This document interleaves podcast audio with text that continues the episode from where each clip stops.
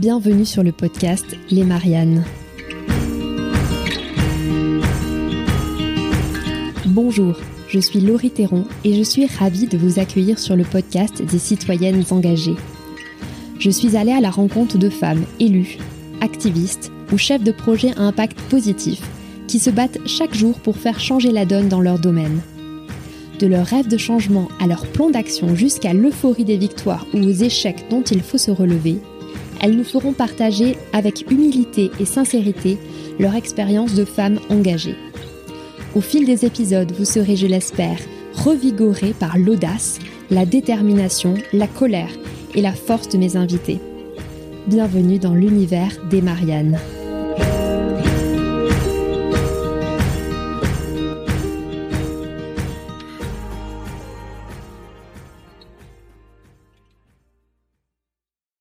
La mer, les océans, le berceau de la vie, le poumon de notre planète. Cet immense réservoir de biodiversité qui est pourtant en train de suffoquer. C'est pour ce bien commun de l'humanité que se bat Anaël.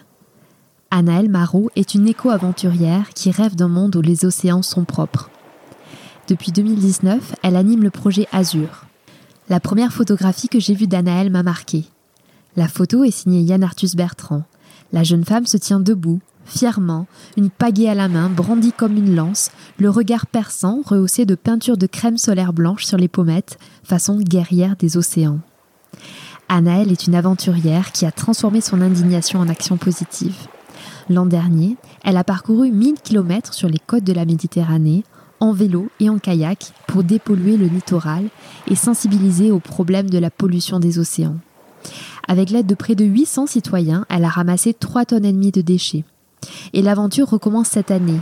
Dès le printemps, elle mènera avec Solène deux expéditions participatives sur la Loire et sur la Grand Bleu. Alors j'ai rencontré cette aventurière solaire et connectée à la nature, une capitaine qui souhaite désormais former d'autres femmes aux expéditions engagées et qui met le cap sur ses convictions. Bonne écoute.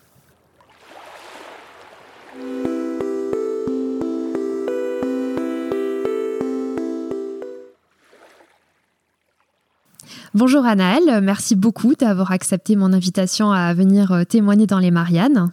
Ah bah, avec grand plaisir Laurie, merci pour l'invitation. Avec plaisir. Alors Anaëlle, tu es la coordinatrice du projet Azur. Euh, l'an dernier, tu as mené euh, la première expédition de cette association. Tu es partie de Cerbère à vélo dans les Pyrénées-Orientales et tu as roulé jusqu'à Marseille. Euh, tu as continué ensuite ton parcours euh, en kayak jusqu'à Menton. Et au total, c'est 1000 euh, km que tu as parcouru en faisant des étapes. bien sûr, le but de tout ça, c'était d'organiser des ramassages de déchets. tu as été aidé par une armée de bénévoles et vous avez collecté plus de 3 tonnes de déchets, si, si j'ai bien vu les infos en ligne. Alors j'aimerais te demander d'abord, avant qu'on re-rentre dans le détail de tout ça, quel a été ton plus beau souvenir de cette aventure? Waouh, mon plus beau souvenir. Je m'y attendais pas à cette question. Il y en a eu beaucoup. Il y en a eu beaucoup, beaucoup. Euh, celui qui me vient spontanément en tête, c'était euh, un soir, il devait être 20h, euh, donc en plein été, il fait encore jour à 20h. Et, et je m'étais endormie sur une plage. J'avais, j'avais commencé à, préparer ma, ma nuit, j'avais mangé. Et je m'endors particulièrement tôt parce que j'avais beaucoup navigué ce jour-là. La, la mer était un peu brassée. Et puis vers 22 heures, je me réveille aveuglée par une lumière. En fait, cette lumière, c'était la lune qui avait euh, qui s'était levée au, à l'horizon et qui se reflétait sur l'eau. C'était une lune énorme, rouge. Et le contraste entre la pénombre et cette lumière de la lune qui montait, enfin, c'était absolument fabuleux et c'était euh, le plus beau souvenir que j'ai pu avoir sur mon expédition de cet été. Magnifique. Euh, effectivement, ça fait, euh, ça fait rêver ce genre de paysage au réveil comme ça. Alors, on va revenir en détail sur ce problème des déchets, sur tes projets futurs avec Projet Azur. Mais j'aimerais comprendre d'abord un peu qui tu es et pourquoi et comment tu as réussi à concevoir et lancer cette éco-aventure. d'abord, d'où te vient cette passion pour la mer? Est-ce que c'était quelque chose qui était solidement ancré chez toi avant? Et est-ce que tu avais une passion pour le sport? Raconte nous comment est né ce, projet. Eh bien, euh, pas tout à fait. C'est ça la particularité, c'est que quand on, connaît l'histoire du projet Azur, donc c'est 1000 km en kayak et à vélo, on se dit, bon, bah, c'est une athlète, c'est une maritime depuis des années. Et en fait, non. Moi, je viens d'Angers, ou plus exactement de Missé, qui est un tout petit village à côté d'Angers, donc dans, le, dans les Deux-Sèvres. Et, euh, et puis, j'ai adoré, en fait, euh, passer des vacances à l'océan en mer et puis d'avoir vu toutes ces images fabuleuses sur la biodiversité marine, d'aller nager, d'aller euh, découvrir les fonds marins, tout ça, ça m'a vraiment euh, émerveillée face à, tant de beauté. Et quand on est émerveillé, on, aime ce qui nous émerveille et donc on veut le protéger. Donc euh, je suis partie sur, sur cette idée-là puisque une autre chose que j'aime beaucoup, moi, c'est l'aventure. Et l'aventure, c'est d'aller dans des endroits qu'on ne connaît pas, c'est de se dépasser. Et comme j'avais une pratique très débutante du kayak et que j'étais fascinée par la mer et aussi scandalisée par l'état dans lequel elle est, euh, ça, voilà, toutes ces énergies-là ont convergé vers l'idée de, de faire cette expédition sur la Méditerranée. D'accord.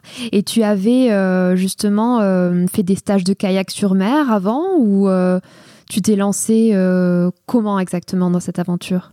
Eh bien, pas du tout. En fait, je me suis énormément renseignée sur la problématique des déchets et sur comment militer au mieux pour, à mon échelle pour, pour améliorer la situation. Mais pour tout ce qui est justement kayak, navigation, je, me suis renseignée tout de même suffisamment pour assurer ma sécurité, pour pas faire n'importe quoi. Mais euh, je voulais aussi garder euh, cet esprit d'aventure et de découverte, et donc de ne pas trop, euh, apprendre à naviguer, et, donc me laisser la surprise un petit peu de la navigation, sachant que le parcours a été très étendu pour que j'ai le temps, je puisse avoir le temps de me tromper, je puisse avoir le temps d'être fatiguée, de me reposer, de changer mon matériel s'il n'est pas, s'il n'est pas adapté. C'était vraiment une, voilà, une aventure douce, lente, avec l'idée de justement d'être à l'écoute et de découvrir. Et au niveau logistique, euh, comment est-ce que euh, tu faisais? Tu plantais ta tente euh, sur une plage ou comment ça se passe? Ouais, c'est ça. En fait, il y avait plusieurs, plusieurs cas de figure. Euh, souvent du lundi au jeudi, je naviguais 2 à 5 heures par jour. Et ça me laissait le temps de repérer des, endroits sympas pour bivouaquer, où j'allais euh, ni déranger euh, la faune et la flore, ni être dérangée par, par les humains. Donc je me mettais dans des endroits qui étaient seulement accessibles par voie maritime. Et j'avais des, des moments très très privilégiés où je pouvais vraiment me ressourcer. Je débarquais toujours vers 14h. Je naviguais que le matin. C'est le meilleur moment. Il y a moins de vent. Il y a moins de monde aussi sur l'eau. On est plus en forme. Donc le matin, je naviguais. Je mangeais euh, entre midi et 14h. Et l'après-midi, je lisais des choses sur, euh, la Méditerranée. J'allais plonger. Je passais quelques coups de fil aussi pour préparer le reste de l'aventure et le vendredi et le soir pardon. Et le soir je bah, dormais donc avec euh, avec mon duvet et un petit matelas gonflable. J'avais un petit matelas gonflable mon duvet. J'étais très bien dedans. Je regardais toujours la météo. Hein. s'il pleuvait je, je, faisais en sorte de m'abriter mais il pleuvait pratiquement jamais. Je mettais mon kayak assez haut pour pas qu'il se fasse embarquer par les vagues au cas où le soir il y a un peu de houle et, voilà, j'avais, euh, j'avais la mer juste pour moi. C'était, absolument fabuleux. Magique. Toi qui cherchais justement de l'aventure, de l'inconnu, du dépassement, j'imagine que tu as été servi sur tous ces aspects-là. Absolument, absolument. Et j'ai rencontré des personnes formidables qui m'ont appris à pêcher, qui m'ont perfectionné dans mes techniques de navigation, qui m'ont appris à, à mieux comprendre le système euh, des fonds marins, maintenant, je reconnais beaucoup de poissons. Je comprends mieux l'imbrication qu'il y a entre chaque espèce. Je suis beaucoup plus attentive à, l'environnement puis à mon corps aussi. Ça m'a permis d'être beaucoup plus. Je suis quelqu'un beaucoup plus détendu depuis ce, depuis cette, cette aventure, ça m'a permis vraiment de relativiser et de comprendre qu'en cas de danger, euh, il fallait pas paniquer, il fallait vraiment être à l'écoute. Et, euh, et voilà, je pars un petit peu dans. non, c'est intéressant. C'est une des leçons que tu as apprises euh, du contact avec la mer, parce qu'on retire toujours des leçons de la nature finalement. La, nature est toujours plus forte que nous, et on, apprend beaucoup au contact de la nature. Ça, ça c'est une leçon que tu as apprise de la mer, cet effet apaisant, euh, cet effet déstressant, délassant peut-être? Absolument. J'ai appris euh, une chose Hmm, je pensais toujours qu'il fallait que je me dépasse, qu'il fallait se. Quand on n'avait pas envie, il faut se forcer, il faut y aller. Et en fait, ce qui s'est passé, c'est que les premiers jours de navigation, je me levais très tôt et je naviguais, euh, je naviguais très tôt. Et je me suis rendu compte que je baillais tout le temps sur mon kayak. Je baillais et j'avais le mal de mer. Et je me suis dit, mais ça, c'est. Il y a un problème, c'est pas possible. Alors, pour la suite de l'aventure, j'ai décidé de ralentir, de prendre le temps et de ne pas me forcer à me réveiller plus tôt que, mon corps me le demande, mais vraiment être à l'écoute de ce que je pouvais, de ce que, de ce que je pouvais faire. Et, du coup, j'allais beaucoup plus vite et j'allais beaucoup plus loin parce que j'avais plus ce mal de mer, j'étais pas fatiguée, j'étais beaucoup plus. Euh, ça m'a appris, oui, vraiment, cette aventure, elle m'a appris que quand on est patient, les choses arrivent. Elles, peuvent être fluides. On n'est pas obligé de forcer, on n'est pas obligé de, batailler, toujours de, ramer à contre-courant, ça sert à rien. Et là, pour le coup, ça m'a vraiment appris à être à l'écoute des éléments, à l'écoute du bon moment, de la bonne fenêtre météorologique, de bien écouter mon corps et, voilà, d'être en adéquation entre, entre l'environnement et ce que je peux donner. C'est passionnant et je pense que ce que tu dis résonnera dans beaucoup de personnes euh, qui se reconnaîtront dans, dans ce message-là. Alors, lu dans la presse que tu avais fait des rencontres euh, assez euh, hautes en couleur, on va dire, l'été dernier, euh, puisque ton avant-dernière halte lors de cette expédition, c'était Monaco. Et tu as été invité par le prince Albert, qui est assez connu d'ailleurs pour son engagement en faveur de la biodiversité. Tu as aussi croisé le chemin de Yann Arthus Bertrand, le célèbre photographe et réalisateur écologiste, qui a fait un portrait de toi. Comment se sont produites ces rencontres? Et bien justement, ça, continue un petit peu avec cette idée d'être à l'écoute de son corps et de son environnement. Pour le coup, l'aventure, elle a été construite pour euh, laisser 50% de place à l'imprévu. 50% organisé, ce qui m'a permis justement d'avoir des, collectes assez, assez efficaces une communication assez efficace, mais aussi beaucoup, beaucoup de temps pour être à l'écoute des opportunités qui peuvent euh, se présenter. Et là, ce qui s'est passé, c'était que je suis arrivée à Saint-Tropez et euh, le club de voile était, bien évidemment au courant que j'allais arriver puisque c'était mon point de chute du week-end et que j'allais organiser un, ramassage avec eux. Et euh, bon, je savais qu'ils m'attendaient à peu près à une heure. Je navigue tranquille je sais qu'en passant ce cap, si je passe ce cap, donc un gros rocher qui me couvre la vue euh, sur euh, de, l'autre côté, je vois pas ce qu'il y a de l'autre côté de ce rocher. A priori, il y a le club de voile je passe ce cap et là la vue se dégage et je vois une armada de petits enfants. C'était trop mignon, des petits paddles, des petits kayaks et des petits enfants qui agitaient leurs bras. C'était adorable et ils étaient trop contents en fait de, de dire ça y est, elle est arrivée. Donc moi j'étais, waouh, ça a été certainement un des moments les plus forts aussi du, du projet parce que tu t'y attends pas, tu navigues toute seule et là, bam, cette petite armada qui t'attend. Et donc, j'ai eu un super accueil à, Saint-Tropez. Le maire était présent et euh, au fur et à mesure de la discussion, on me dit Mais attends, on a une rétrospective de Yann Arthus Bertrand ce soir au théâtre. Euh, vous êtes la bienvenue, venez. Je dis Bah oui, absolument, carrément. Super. J'aime beaucoup ce qu'il fait. Dans, la table du salon, quand j'étais petite, il y avait toujours le livre La Terre vue du ciel d'ouvert. Oui, je vois très bien. 365 pages, donc on en avait une pour chaque jour. Et hum, en allant à cette, euh, à cette rétrospective, je, je, le remercie de, de tout ce qui, toute l'énergie qu'il a pu me donner et qui m'a, qu'il a contribué aussi à me donner de l'énergie pour défendre l'environnement, notamment à travers le projet que je fais. Ce qui l'a assez touché, d'autant plus qu'il avait son, son studio qui était prêt à Saint-Tropez, parce qu'il faisait le tour de France pour tirer le portrait à, des Français. Mhm. Et, quand je lui parle du projet, donc bah, déjà la, sensibilité écologiste, forcément, ça résonne. Et d'autant plus que c'est très visuel une tenue de kayakiste. Il faut s'imaginer qu'on a une espèce de jupe. Alors, comment expliquer? Les jupes de kayakiste, c'est euh, c'est un peu comme un tutu,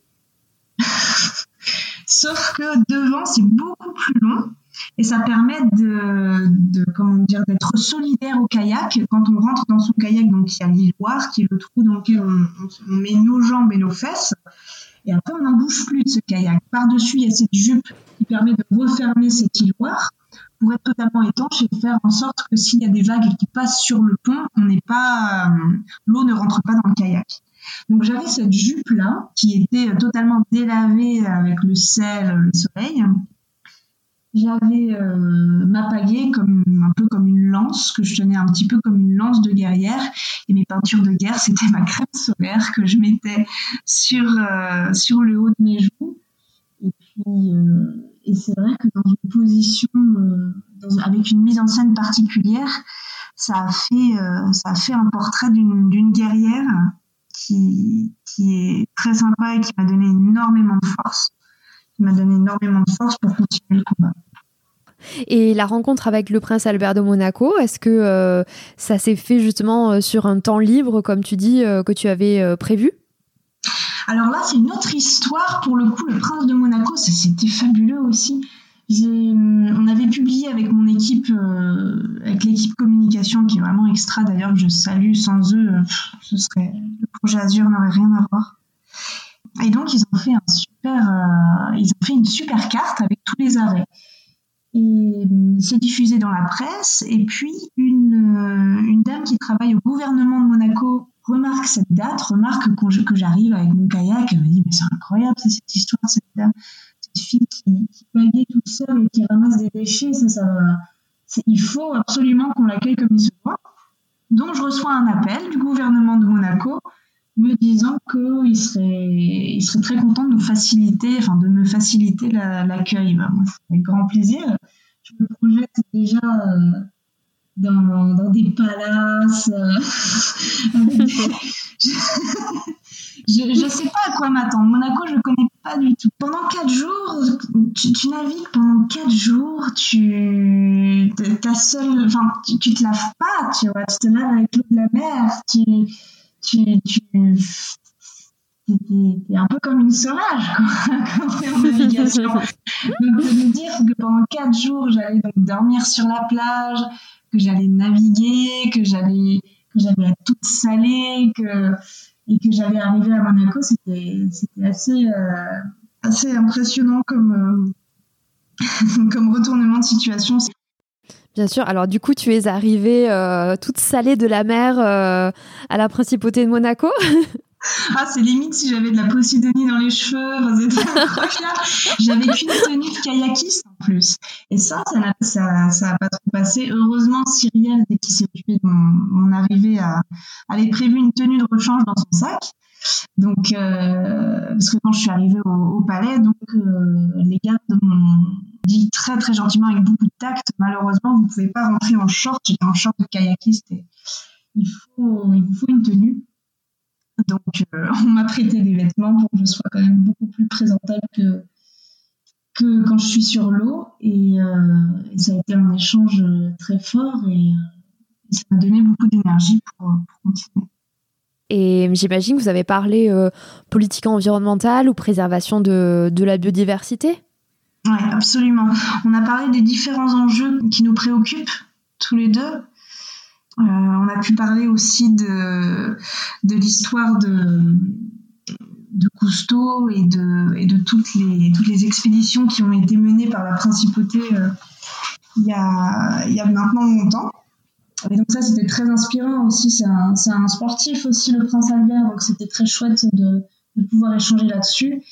Et puis, et puis oui aussi sur, sur les axes d'amélioration qu'on pourrait avoir et puis à quel point le, monde va vite, va très très vite et qu'on est en décalage un petit peu par rapport à, ce que la Terre peut nous offrir.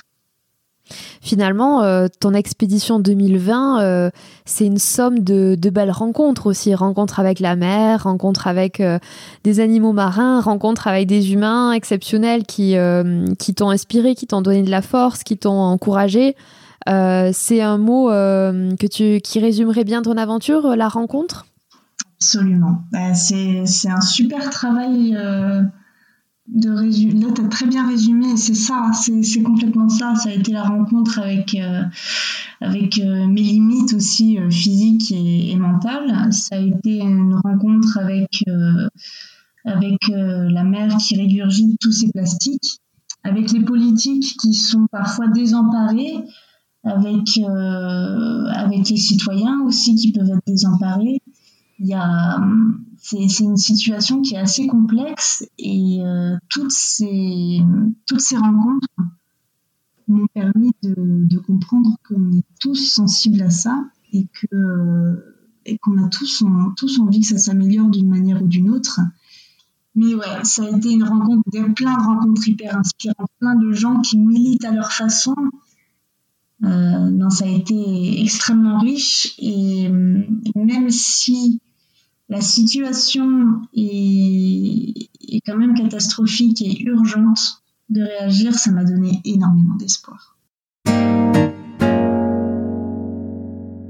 Et alors justement, quel genre de déchets euh, avez-vous ramassé euh, lors de, toutes ces étapes, lors de ton périple? Alors, on a, on a fait 41 collectes avec 735 euh, personnes et 56 associations et 18 institutions sans surprise, ce qu'on retrouve le plus, à 80%, c'est du plastique. À chaque fin de ramassage, on va catégoriser tous ces déchets-là pour pouvoir quantifier, se rendre compte euh, vraiment concrètement quels sont ces déchets, d'où ils viennent, combien il y en a, les catégoriser pour ensuite envoyer ces données-là aux, associations qui, qui, vont militer, aux fondations qui vont militer, sachant que ce que nous, on a pu ramasser, c'est ce qui va être euh, à notre portée de main, entre guillemets, c'est-à-dire à moins de, moins de 500 mètres de la côte, sur la plage, voire échoué. Et euh, ça, ce c'est une toute petite partie des déchets, puisque 80% des déchets de Méditerranée sont déjà au large et insaisissables. Et, alors tout ce plastique euh, collecté, ensuite, vous avez pu les amener vers des filières de recyclage ou pas tous? Eh bien, on a, on a pu euh, remettre dans, le circuit ce qui était recyclable, mais le problème, c'est que, euh, alors ça change de commune en commune. Il y, a, il y a des communes qui sont plus engagées que d'autres sur, le, sur le recyclage.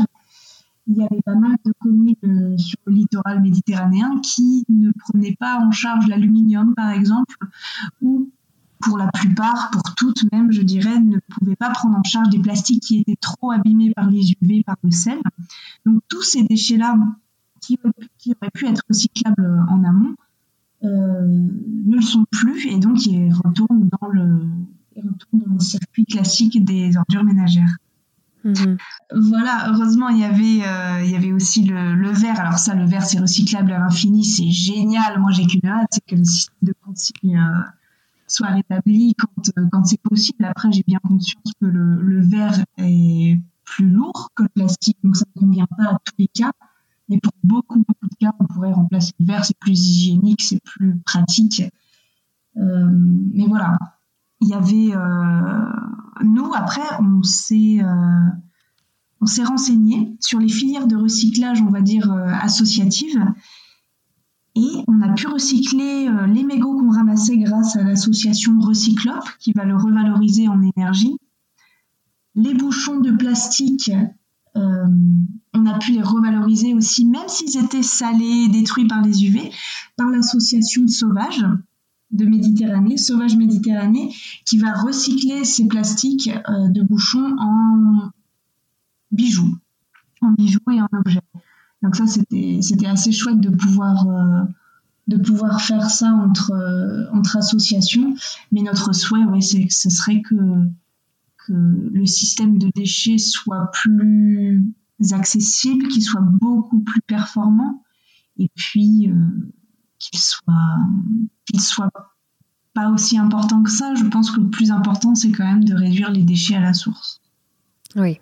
Alors au mois de juillet, les plastiques à usage unique, comme les pailles ou les gobelets par exemple, seront euh, définitivement interdits. Euh, c'est le résultat de la loi de lutte contre le gaspillage. Est-ce que tu penses que hum, ça va vraiment euh, faire changer les choses ou est-ce qu'il faut aller plus loin? Non, bah oui, oui, ça va faire changer un petit peu les choses parce que c'est un petit pas, c'est un petit pas et puis c'est assez euh, symbolique. Les pailles, c'est quand même quelque chose qu'on retrouve énormément euh, sur euh, sur les plages et dans l'estomac des poissons. Non, non c'est carrément une bonne chose, mais il y a quand même deux trois ans qu'on en parle. Je trouve que ça prend ça prend beaucoup de temps et qu'il faut aller plus vite et, plus loin pour faire face à l'urgence. Avec la crise du Covid, on voit aussi une explosion des déchets euh, comme les masques, les flacons de gel hydroalcoolique, les lingettes, les gants euh, qu'on retrouve parfois euh, dans la nature aussi. Est-ce que tu voyais déjà l'été dernier les effets de cette pollution? Oui, l'été dernier j'ai vu ça, c'était assez, assez flagrant on comptait le nombre de masques Covid qu'on a ramassés sur toutes ces collectes-là. Et à chaque fois, tu en avais une bonne poignée. Tu en, avais, euh, avais beaucoup de ces masques. La problématique des déchets qu'on retrouve en Méditerranée, c'est que certes, il y a une part de. Euh, comment dire d'incivilité, donc des personnes qui jettent concrètement par terre. Mais il n'y a pas que ça, il y a aussi le fait qu'on produit des, des choses qui sont, euh, qui sont fragiles, qui ne sont pas, euh, auxquelles on ne met pas beaucoup d'affect dedans, on ne va pas en prendre soin. Après, il y a aussi dans, la récolte, euh, récolte des déchets, c'est pas toujours optimal. C'est un problème qui est très global et, je pense que ce serait pas la bonne solution de dire que c'est la faute du voisin, que c'est la faute d'en haut, que c'est la faute d'en bas, que c'est euh, la faute des communes, des citoyens, des entreprises. C'est vraiment, c'est vraiment un petit peu tout le monde. Il y a, une responsabilité qui est commune un peu partout. Et euh, il faut, je pense qu'il faut, il faut pas l'oublier ça. Oui. Alors tu parlais de, de l'importance euh, des associations qui t'ont aidé à parfois à recycler le plastique collecté. Euh, ton expédition, elle s'est appuyée sur un réseau de bénévoles assez important pour nettoyer les plages. Tu, parles de 700 citoyens qui, ont participé à ton projet. comment est-ce que tu as réussi à mobiliser autant de personnes pour venir t'aider à nettoyer les plages lors d'un projet qui était, qui était inédit? Bah, ce qui se passe, c'est qu'il y a énormément de, d'associations, de citoyens qui ont des solutions et des idées super intéressantes, mais euh, c'est toujours difficile d'accéder à ces personnes-là, c'est pas toujours simple. Et là, j'ai eu la chance de me connecter à différents réseaux qui regroupaient différentes associations de, ramassage, notamment l'association Merter qui est Surfrider, un geste pour la mer aussi, ça c'est trois plateformes qui vont récolter les données des, des ramassages pour ensuite faire un lobbying au niveau euh, européen. Et, en fait, ces, ces plateformes-là m'ont tellement aidé. Elles ont pu me, mettre en lien avec beaucoup d'associations. Et à chaque fois, j'arrivais donc le vendredi sur le site où on allait ramasser avec l'association qui m'accueillait. Euh, on voyait ensemble quel était le lieu le plus propice pour aller faire le ramassage, selon les intempéries qu'il y avait eu, selon la fréquentation, selon, euh, plein de choses. Voilà, après on allait, on allait ramasser le, dimanche et donc mon réseau était activé, donc celui qui, me suivait sur les réseaux sociaux et sur la presse. Le réseau de l'association locale est activé et puis aussi, la mairie est au courant. Elle, souvent, elle nous aide, elle met en place des bacs de tri. Et en fait, tout le monde est au courant euh, enfin, un maximum de personnes, en tout cas, est au courant que, qu'il y a un ramassage euh, de prévu le dimanche. Et c'est incroyable le nombre de personnes, quand même, qui se sont levées un dimanche matin en pleine vacances sur la côte d'Azur pour aller ramasser des déchets. C'était assez impressionnant. Alors justement, euh, tu fais une belle transition avec la prochaine question. Tu as parlé, euh, tu as employé ce mot de collectivité, de maire ou de citoyen désemparé. J'aimerais faire un, parallèle avec euh, le phénomène parfois euh, qu'on qualifie d'éco-anxiété, parce que le réchauffement climatique peut être très inquiétant. Euh, toi, comment est-ce que tu penses qu'on devrait répondre à cette angoisse? Quel est le message que tu aimerais leur faire passer? Est-ce que c'est justement le message de l'espoir? Est-ce que justement on peut vraiment compter sur une dépollution des océans? Est-ce que tu crois que c'est encore faisable? Alors oui, on peut encore sauver les océans. Par contre, la dépolluer, alors ça, ça va être très très compliqué. En fait, ce qui se passe, c'est que on a 18 tonnes de déchets plastiques qui sont déversés dans les mers et les océans du monde entier chaque minute. Chaque minute, 18 tonnes de plastique dans les mers et les océans du monde entier. Donc, euh, la solution, elle est simple ce n'est pas d'enlever ce qu'il y a déjà, parce que c'est très très très très compliqué d'aller enlever les plastiques, de les enfin de les, retrouver, de tous les enlever. Par contre, la vraie solution, c'est d'arrêter la production de plastique, parce que ces plastiques-là, euh, a priori, si on les recyclait, pourquoi pas, j'ai envie de dire. Mais il y a à peine 10% qui est réellement recyclé. Il y en a énormément qui sont pas dans le circuit classique. Et donc, on retrouve, euh, qu'on retrouve en mer, mais même, dans les décharges à ciel ouvert, même quand les déchets sont traités, euh, le plastique disparaît pas, il se décompose et on le retrouve euh, un jour ou l'autre dans la mer sous forme de microplastique, de nanoplastique. Donc, la solution est simple, c'est arrêter de produire des déchets plastiques, arrêter de produire du plastique à usage unique et, euh, et en parallèle de ça, pour tous ceux qui sont éco-anxieux, et alors ça c'est vrai qu'il y en a pas mal, il y en a pas mal, c'est un nouveau, c'est un nouveau problème qu'on n'a pas, qu'on n'a pas, qu'on n'a pas élucidé. Et moi, mon conseil, c'est que je l'ai vécu en fait, cette éco-anxiété. Je l'ai vécu et c'était une énergie forte, une énergie de l'indignation et de l'impuissance. Oui, il y a cette dimension d'impuissance, effectivement, dans, ce, dans ce concept d'éco-anxiété, oui. Il y avait ces deux, deux points-là, et, euh, et, du coup, ce que j'ai souhaité faire, c'était de transformer cette énergie qui est très puissante d'indignation et d'impuissance en action positive. Et pour la transformer en action positive, j'ai été inspirée par des personnes qui l'ont fait. Et ça, c'est super important en fait de voir des personnes qui le font.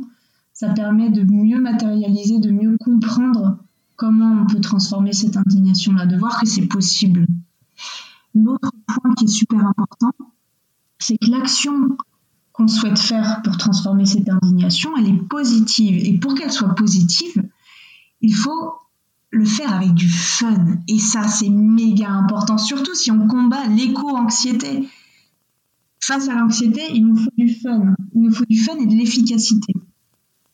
Donc, pour moi, ça a été de construire euh, une éco-aventure, puisque j'adore les aventures, j'adore le sport. Je me suis dit, bah, tiens, je vais partir à l'aventure, je vais faire ça parce que j'ai envie, ça me plaît, ça va me permettre de, de mieux comprendre aussi et de mieux m'émerveiller, encore une fois, face à la, aux richesses de la mer et donc mieux la, la protéger. Quand on, s'émerveille, on, aime et on aime ce qu'on protège.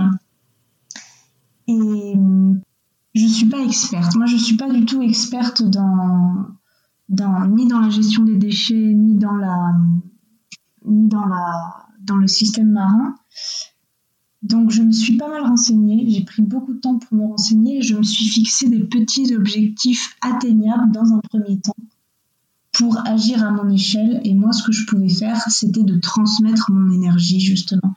Mais pas l'énergie de l'éco-anxiété, mais l'énergie de, la positivité. Et cette énergie-là, ça a été de dire, OK, on voit des trucs qui traînent, on va tous les ramasser, on va le faire ensemble, on va le faire dans la bonne humeur sur le fait que cette action elle est symbolique, c'est-à-dire que on, montre qu'on est indigné, mais on le fait d'une manière plutôt positive qui donne envie de nous rejoindre, qui permet tout simplement de former une, une indignation, une action positive qui rassemble, qui concrètement dépollue, mais surtout qui va amener à d'autres réflexions derrière, à d'autres axes de d'activisme alors justement, euh, cette année 2021 euh, est pleine de projets euh, pour toi et pour ton association. tu reprends ton kayak dans quelques mois, je crois de mai jusqu'au mois de septembre, pour parcourir cette fois la Loire. tu as aussi un projet de former d'autres éco-aventurières dans cette logique d'inspirer d'autres personnes. mais d'abord, quel est l'objectif de cette nouvelle expédition sur la Loire? Alors, on, donc on catégorisait tous ces déchets-là euh, lors des collectes et on s'est rendu compte que 80% des déchets qu'on retrouve euh, dans la mer et les océans, ils viennent de la terre. C'est-à-dire que 20% vont être euh, déposés sur le littoral ou jetés en mer, mais 80% viennent de la terre et pour la plupart sont amenés par le vent et les courants d'eau. les courants d'eau, donc ça va être les fleuves, ça va être les rivières. Et on s'est dit, ben, en fait, il y a quelque chose à faire du côté du bassin versant. Euh, l'idée, c'est de montrer que non, c'est pas pas que les touristes qui viennent sur la plage de Méditerranée qui polluent. Non, on est tous pollueurs, moi aussi. Hein. on est tous responsables. Donc l'idée, c'est de remonter le plus long fleuve de France, la Loire, à vélo, puis de la descendre en kayak, avec toujours le même, euh, état d'esprit, c'est d'organiser des collectes de déchets tous les dimanches. D'accord, donc cette fois-ci pour euh, analyser euh, les, la pollution plastique euh, terrestre en fait, qui, se retrouve ensuite dans la mer. Voilà, c'est ça. Et en parallèle, on continue l'expédition Méditerranée avec une nouvelle recrue, Solène, qui est absolument géniale, qui est aussi très investie. Elle a 23 ans. Et elle aussi, elle en a complètement ras-le-bol de la pollution plastique et de voir, de nager dans une soupe de plastique, ça, ça l'horripile. Elle aussi, elle est, passionnée par, euh, par le voyage, par l'itinérance et par les rencontres. Donc, euh, bah, on s'est rencontrés, on s'est, ça a tout de suite fonctionné. Et donc, elle va reprendre le projet Azur Méditerranée cet été, du 19 avril jusqu'au 28 août, de la Corse jusqu'aux îles de Minorque en Espagne. Waouh Donc, de la Corse jusqu'aux îles de Minorque, elle va traverser. Euh, elle fait la, elle remonte la côte, j'imagine en kayak, ou elle reprend le vélo et le kayak aussi? Ah ouais, alors elle est encore plus. Moi, je vais avoir ce côté-là où justement, je vais prendre le temps, je vais faire un maximum de rencontres, je vais être très à l'écoute de l'environnement.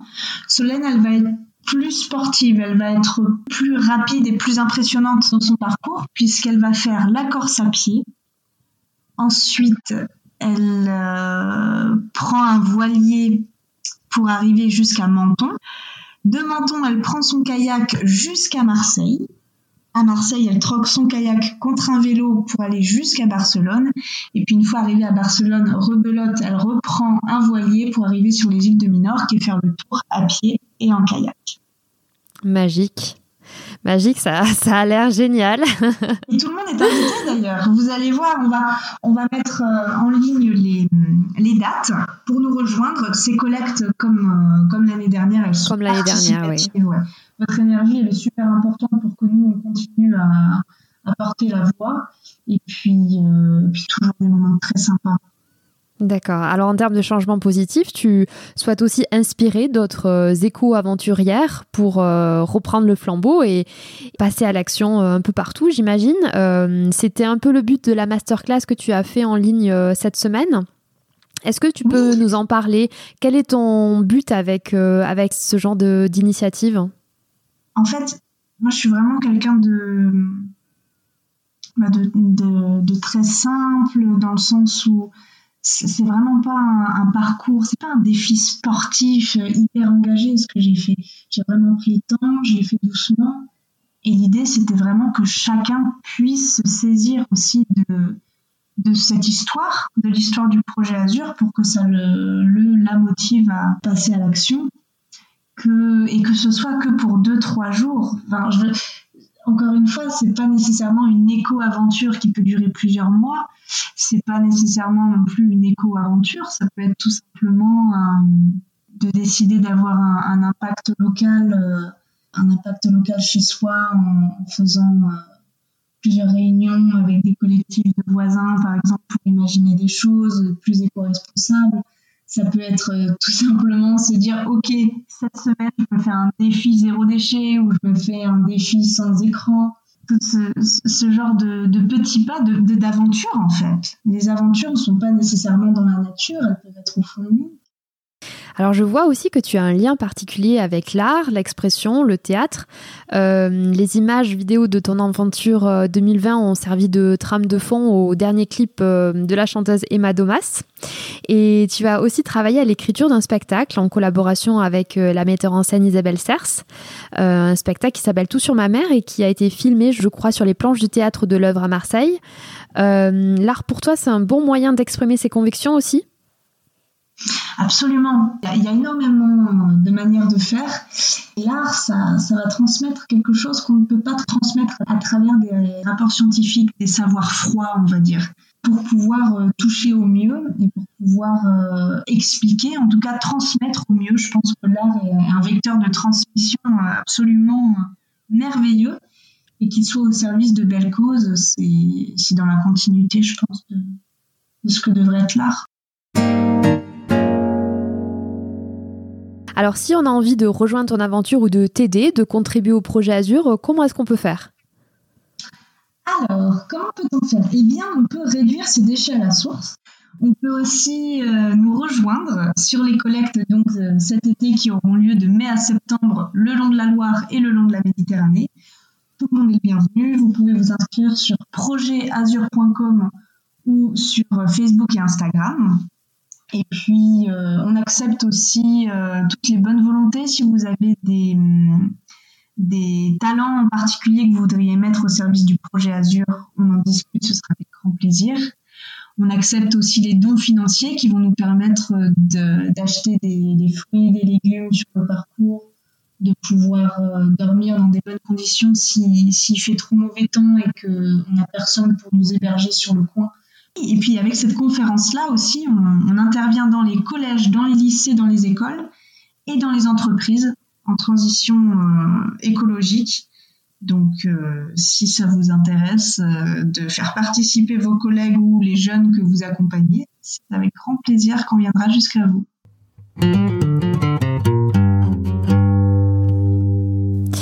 Anaël, écoute, on s'approche de la fin de notre entretien. Je vais te poser une dernière euh, salve de questions. C'est parti. Euh, tu rêvais de faire quel métier quand tu étais enfant? Je voulais être Indiana Jones. Est-ce que tu penses que tu as atteint ton rêve? Euh, Disons qu'au lieu d'aller chercher des fossiles, je vais chercher du plastique. Franchement, je me, sens, je me sens très très bien. Je me sens bien. Est-ce que tu te considères comme une féministe ou une éco-féministe? Alors pas encore, il faut vraiment que je me renseigne là-dessus. Spontanément, je dirais non parce que je me suis pas assez renseignée sur ce sujet-là. Après, je dirais quand même que oui, parce que bah, j'ai bien conscience, je le vois bien, je le ressens bien qu'on n'est pas du tout dans, dans le même traitement homme-femme et, euh, et, plus que ça, le traitement pour les femmes est très souvent défavorable. Est-ce que toi, tu l'as ressenti ça, par exemple? Non, je l'ai pas ressenti parce que étant seule, je n'avais pas, j'avais pas de comparatif. Sauf une fois où ici, il y a eu, euh, il y a eu une personne qui a navigué avec moi et c'est vrai que euh, quand on parlait du projet, c'était toujours euh, lui qui était le capitaine de l'expédition et moi la, la, la fille qui accompagne, jusqu'à ce qu'il s'énerve et qu'il dise non mais en fait c'est elle la capitaine de l'expédition, moi je ne fais que l'accompagner. Et c'était rigolo parce que je, voulais voir justement, tiens, qu'est-ce qu'il va répondre Et euh, il, a, il a hyper bien euh, répondu. Alors, tu as parlé euh, en début d'entretien de personnes qui t'ont inspiré. Quelle est la personne en vie que tu admires le plus aujourd'hui? J'ai décidé de partir sur le projet Azur quand j'ai vu le film Le Grand Saphir, qui parle de l'expédition de Manu qui a nagé 100 km entre Toulon et Marseille et qui a ramassé tous les déchets qu'il trouvait sur son passage. Et il a été pour moi une grosse source d'inspiration. Il m'a beaucoup inspiré, il continue à m'inspirer, mais euh, avant je pensais à lui tous les jours, maintenant un peu moins, même si je, continue à l'apprécier énormément. Est-ce que tu as pu le rencontrer? Oui, ah ouais, c'était fou. C'était fou. On s'est rencontrés euh, par hasard. On était tous les deux euh, bénévoles. Euh, ils se présentent. Bonjour, je m'appelle Manu. J'ai dit bah oui, je sais très bien qui tu es. Et c'était très rigolo. du coup, j'ai expliqué tout ça et, depuis on est amis et on s'appelle régulièrement. On travaille ensemble. Dernière question. Quel est le meilleur conseil qu'on t'ait donné et que tu souhaiterais transmettre à ton tour? Le meilleur conseil qu'on m'a donné, c'était de prévoir 50% de son temps libre pour être à l'écoute des opportunités qui se présentent. C'est vrai que c'est un conseil assez rare. Euh, c'est une des premières fois que je l'entends, mais je le trouve assez pertinent. Euh, effectivement, pour accueillir, il faut faire de la place aussi, en quelque sorte. Ouais, c'est ça. C'est exactement ça. Et ce temps-là, je pense que c'est se tromper que se dire que ça va... après ça dépend des personnalités mais en tout cas moi le temps libre je vais pas je vais pas euh, vais pas être happé par la par la paresse ou par euh, non en fait c'est du temps où je vais je vais prendre ou soin de moi de moi ou alors je vais vraiment être à l'écoute et ça permet d'être d'être au taquet. Ça veut dire que les 50% restants on est à fond. Et puis c'est dans l'imprévu que parfois arrivent de très belles choses aussi. Est-ce que tu veux euh, rajouter quelque chose dont on n'a euh, pas encore euh, parlé ensemble? Est-ce qu'il y a d'autres choses que tu souhaitais partager avec nous? J'ai envie de vous partager mon envie, ma positivité par rapport à, tout, à tout ce qui est en train de, se passer, qui est assez anxiogène. Cette anxiété, on, on peut l'écarter en agissant concrètement, mais on n'est pas obligé, encore une fois, de faire 1000 km en kayak et en vélo ça peut être des petits pas, des tout petits objectifs, juste reprendre un petit peu le dessus sur, euh, sur ce qui nous, ce qui nous, comment dire, ce qui nous révolte. Et face à une injustice, euh, on a tous fait des erreurs. Moi, j'ai été témoin d'injustice et j'ai pas réagi. J'ai pas réagi comme il, comme il fallait. Et, là maintenant, j'ai décidé que ça n'arriverait plus. Quand je serais témoin d'une injustice, j'agirais sans me mettre en danger. Mais ça, c'est un conseil aussi que, que je donnerais à tout le monde. Merci Anaëlle, merci beaucoup. On arrive à la fin de cet épisode. Euh, encore merci pour ta sincérité, ta positivité et, ta solarité, j'ai envie de dire. Euh, j'ai vraiment été ravie de partager ce moment avec toi et euh, de recueillir ton témoignage. Alors avec les Marianne, on te souhaite bon vent. Un grand merci Laurie, merci beaucoup. Merci pour votre écoute engagée. Si ce podcast vous a plu, n'hésitez pas à vous abonner et à le noter 5 étoiles. On se retrouve très vite, mais en attendant, vous pouvez rejoindre la communauté sur Instagram, Twitter ou Facebook sous le nom Elle Je vous dis à bientôt.